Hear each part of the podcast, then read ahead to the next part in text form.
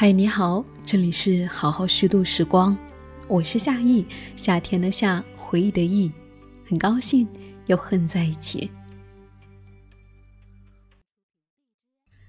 马尔克斯有一个比方，他说，母亲是隔在我们跟死亡之间的帘子，只有当你的父母去世了，这个帘子被揭开，你才能够直接看到死亡到底是什么。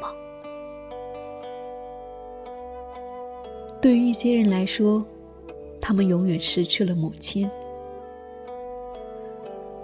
那么今天，我想和你分享张洁莹和她的母亲的故事。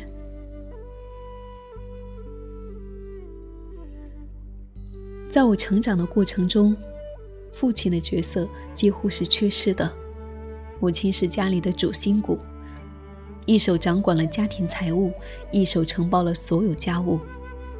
在他的勤俭持家下，日子虽不富裕，但井井有条。小时候，谁抱我都要哭，但只要母亲一抱我，我就立马收起眼泪。正是他竭尽所能的陪伴，在我幼小的内心里种下了一颗饱满的种子。很幸运，我有一个能干却不强势的母亲。生活上对我无微不至，苹果都是切成片，插上牙签，送到我的嘴边。于是，我有了更多的时间去享受精神世界，看书、弹琴、插花。朋友眼中的不食人间烟火，是因为背后有他帮我收拾好了生活的一地鸡毛。妈妈有一双巧手。为我织过很多漂亮的毛衣，他也很会做饭。每一次在外面饭店吃到好吃的菜，他都会想着回家尝试一下。饭桌上总能够出现让我连呼好吃的新品。每一次下班回家，走到家门口，总能够闻到从家里传出来的饭菜香。工作上安分守己，从进厂做到了退休，多次被评为三八红旗手。对我的教育也是，一份工作踏踏实实干下去，不要老想着跳来跳去。妈妈人缘好，朋友多，喜欢跳交谊舞，喜欢花花绿绿的衣服，喜欢拍照，超会摆 pose。有她在的地方，气氛必定会欢乐。她善于与人互动的性格，是我羡慕却学不来的。小时候。他还手把手地教我跳过三步四步，节奏和肢体配合的愉悦，四肢舞动的自由，让我也瞬间爱上了舞蹈。后来，他把我送去小迎新学习跳舞，有了经常上电视的机会，理解音乐，理解角色，梳妆打扮，登台表演。对于美的启蒙，大抵是来自于那个时候。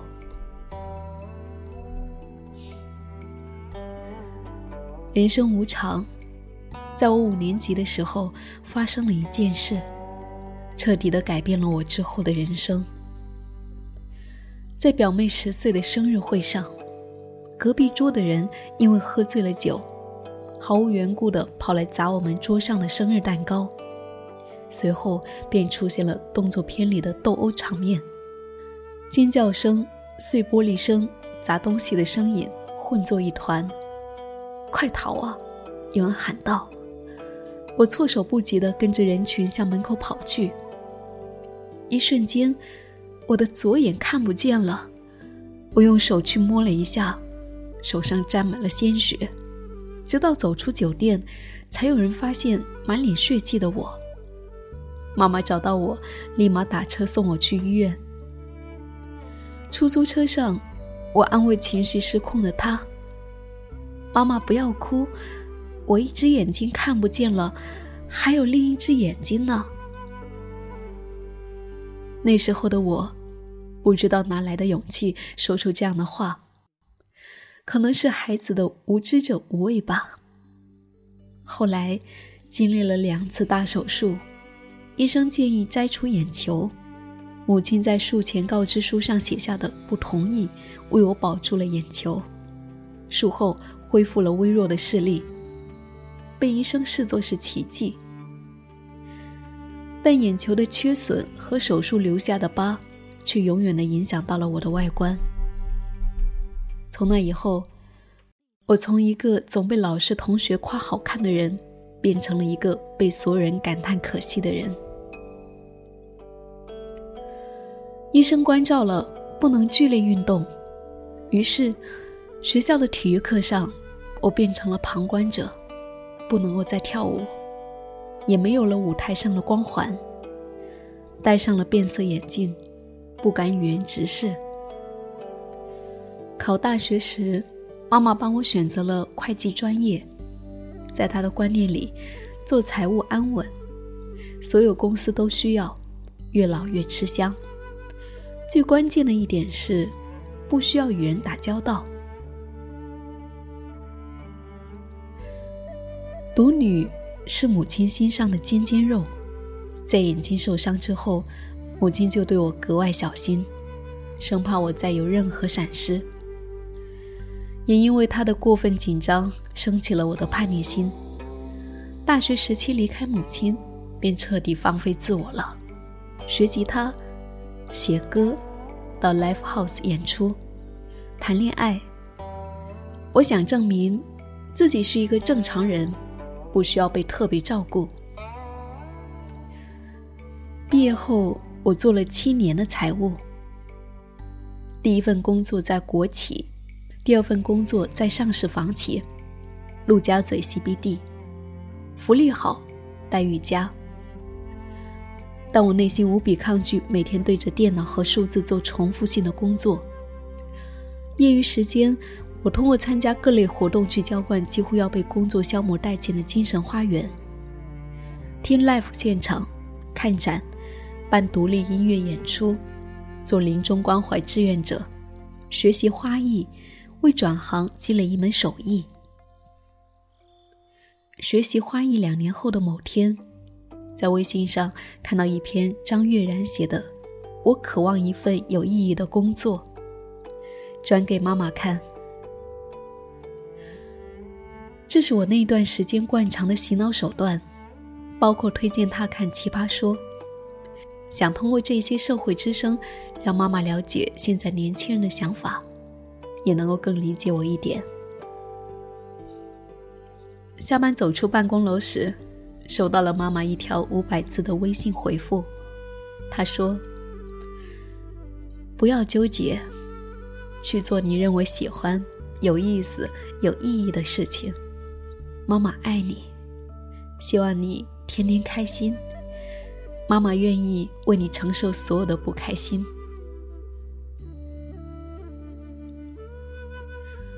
读着读着，眼泪就流了下来。一年以来，一直强烈反对我辞职的母亲，终于对我表达了全然的支持。想象着她戴着老花眼镜。对着手机屏幕吃力的靠手打写下这一字一句时，充满了对我的爱和担忧，泪水决了堤。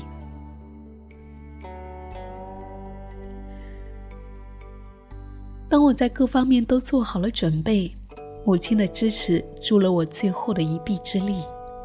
我深吸一口气，感到某个成熟的时机已经来临。次日，我提交了辞职申请。母亲在的时候，我永远是一个被照顾、被宠爱的孩子，可以任性无畏，可以潇洒月光，因为我知道，任何情况背后都有依靠。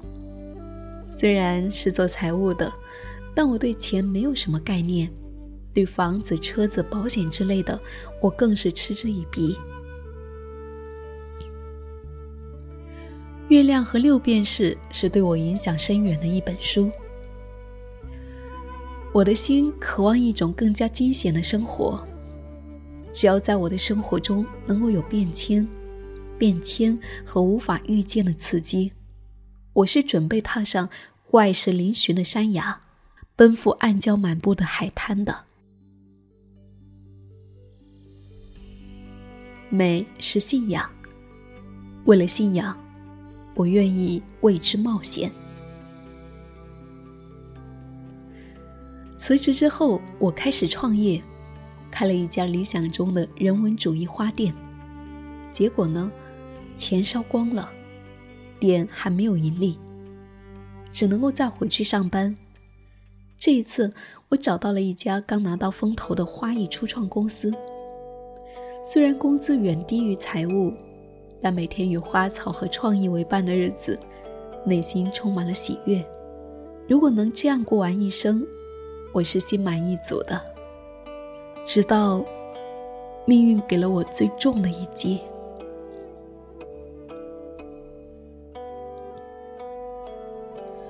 有一阵子。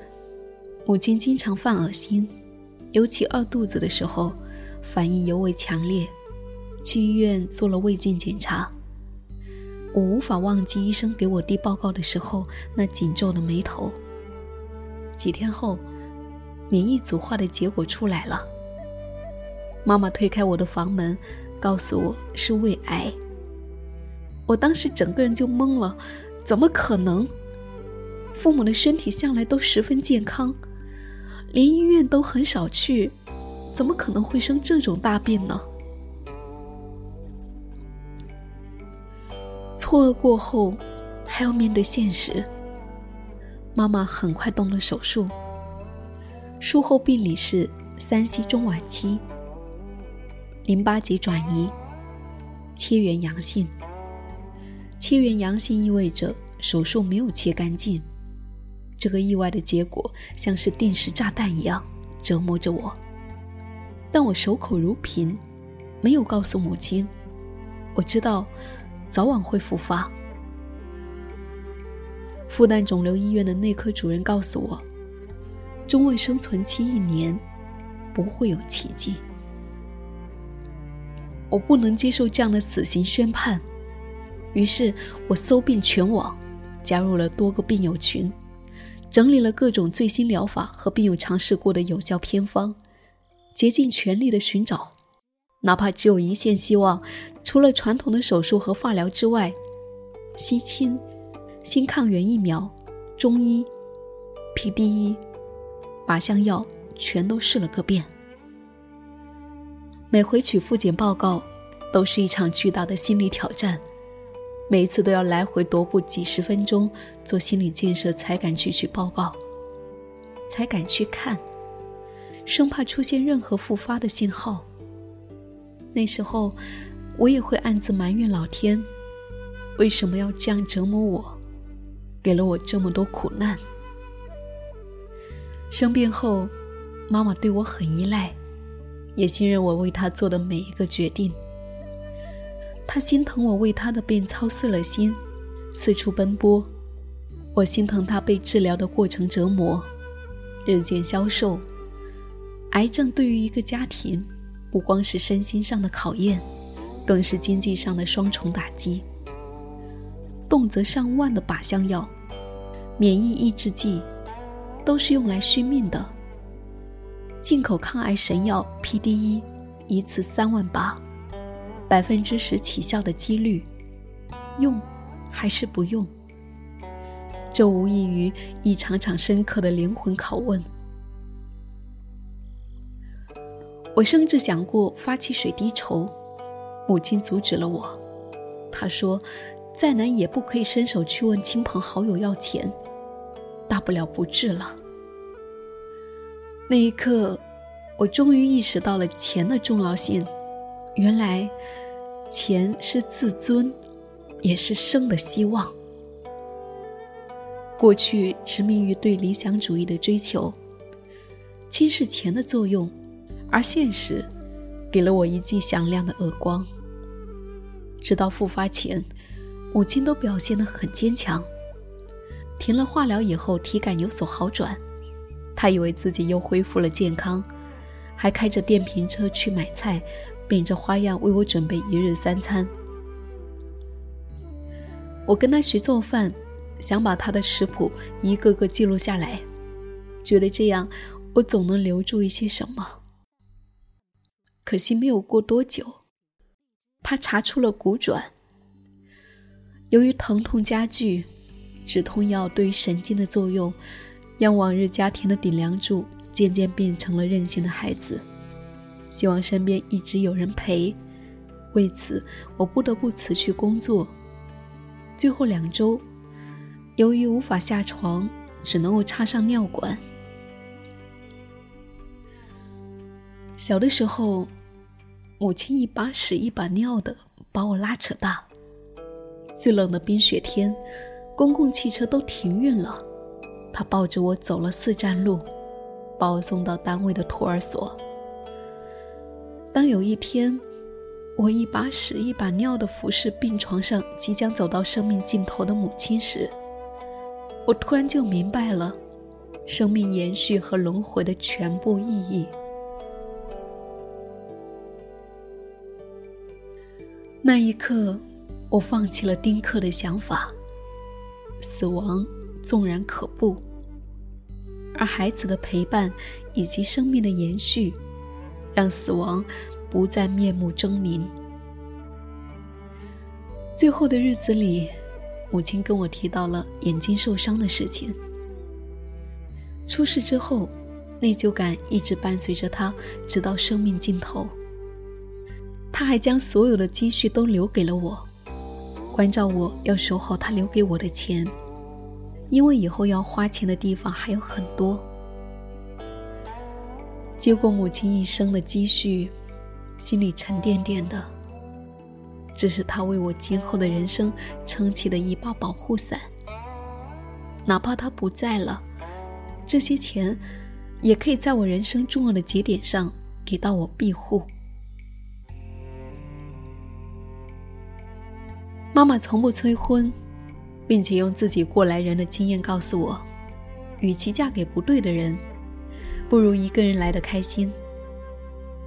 对待婚姻，我从不焦虑，却没有想到，也正是这样的心态，让我在人生最低潮的时候遇到了一个对的人。我们在微信上聊了很久，第一次见面就觉得特别合拍。第二次见面，我就带他去见了病床上的母亲。妈妈对他很满意，虽然戴着氧气面罩，眼睛里却闪着光。两周以后，母亲去世，他陪我经历了葬礼。一年以后，我们领了证。从手术、化疗、免疫治疗、中医、靶向药、放疗，到最后的姑息治疗。十三个月的时间，生命的奇迹最终没能够发生，但爱却以另一种方式延续了。我和父亲从两个生活小白开始学洗衣、学做饭、学缝补、学理财，感慨母亲在与不在，家里判若天地。哪些面料的衣服不能够丢进洗衣机洗？生抽和老抽有什么区别？滚刀切怎么切？水电煤怎么交？从束手无策到完全上手，我完成了一场真正意义上的成人礼。如果未来有自己的孩子，我一定会让他从小学会独立。这是我从母亲身上得到的经验。真正的爱。不是为他做更多，而是我离开的时候，他依然能够照顾好自己。走出伤痛的过程，爱情功不可没。每一个周末，他都会带我去山水里，感受自然的治愈力。某种意义上，爱是可以拯救一个人的。收拾好心情以后。面临重新就业的选择题。此刻的我，深刻体会到钱的重要性，不会再一味不顾地追求现实所谓的理想。财务是不愿再回去的了，而花艺这一行的低收入，也不适合现阶段的我。过去的一年，我深深地意识到，一场重病会对一个家庭产生的影响。最终，我选择了资产配置行业，希望能够以我的亲身经验去帮助更多人。失去母亲，大概是一个普通人一生中最难释怀的痛苦。我挨过了一个又一个无法入眠的夜晚。这一年过去了，经历过妈妈的离世，看什么都云淡风轻。我仍然感激我的命运，感恩母亲，用她丰盛的爱，让我的内里从不曾匮乏，向阳而生。也感恩老天。在我人生最黑暗的时刻，派来一个天使，给了我内心最大的支撑。我亲生病的那一年，流尽了我一生的眼泪。未来的每一天，我都想要微笑面对，去感受和煦的风、温柔的云、时间的馈赠和爱人的拥抱。愿世间所有的伤痛都能被爱愈合。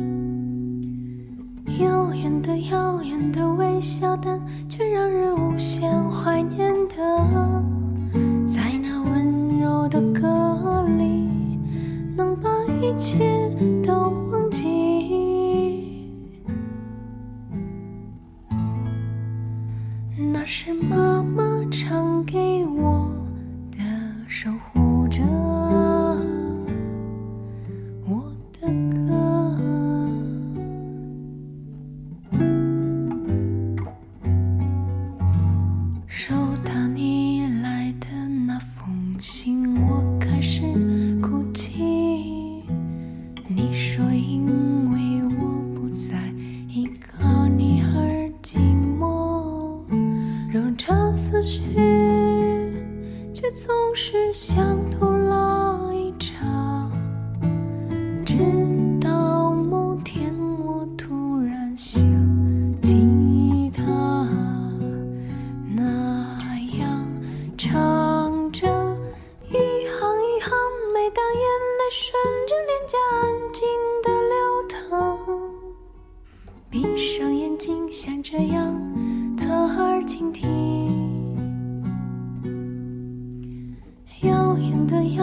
的内心深处藏着温暖的角落把一切都交给那首旧时